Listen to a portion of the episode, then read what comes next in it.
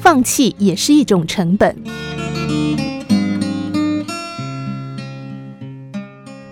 父亲告诉孩子一个消息：某家知名跨国公司正在招聘电脑工程师，薪水丰厚，而且这家公司很有发展潜力。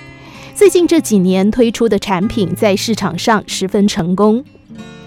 孩子听了当然很想要应征，但现在的培训课程已经接近尾声。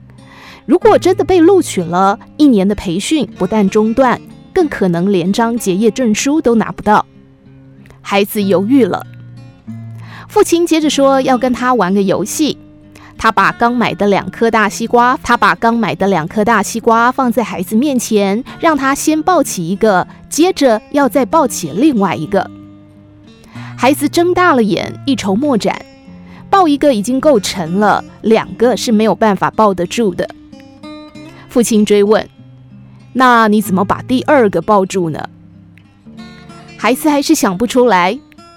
父亲叹了一口气：“唉。”你就不能先把手上那个放下来吗？孩子似乎回过神来了。对呀，放下一个不就能抱上另外一个了吗？他这么做了。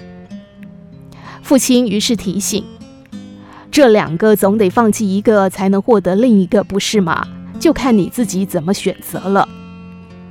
孩子终于顿悟，最后选择应聘，放弃了培训。后来，他如愿以偿地成为那家跨国公司的员工。放弃也是一种成本，在经济学上称之为机会成本。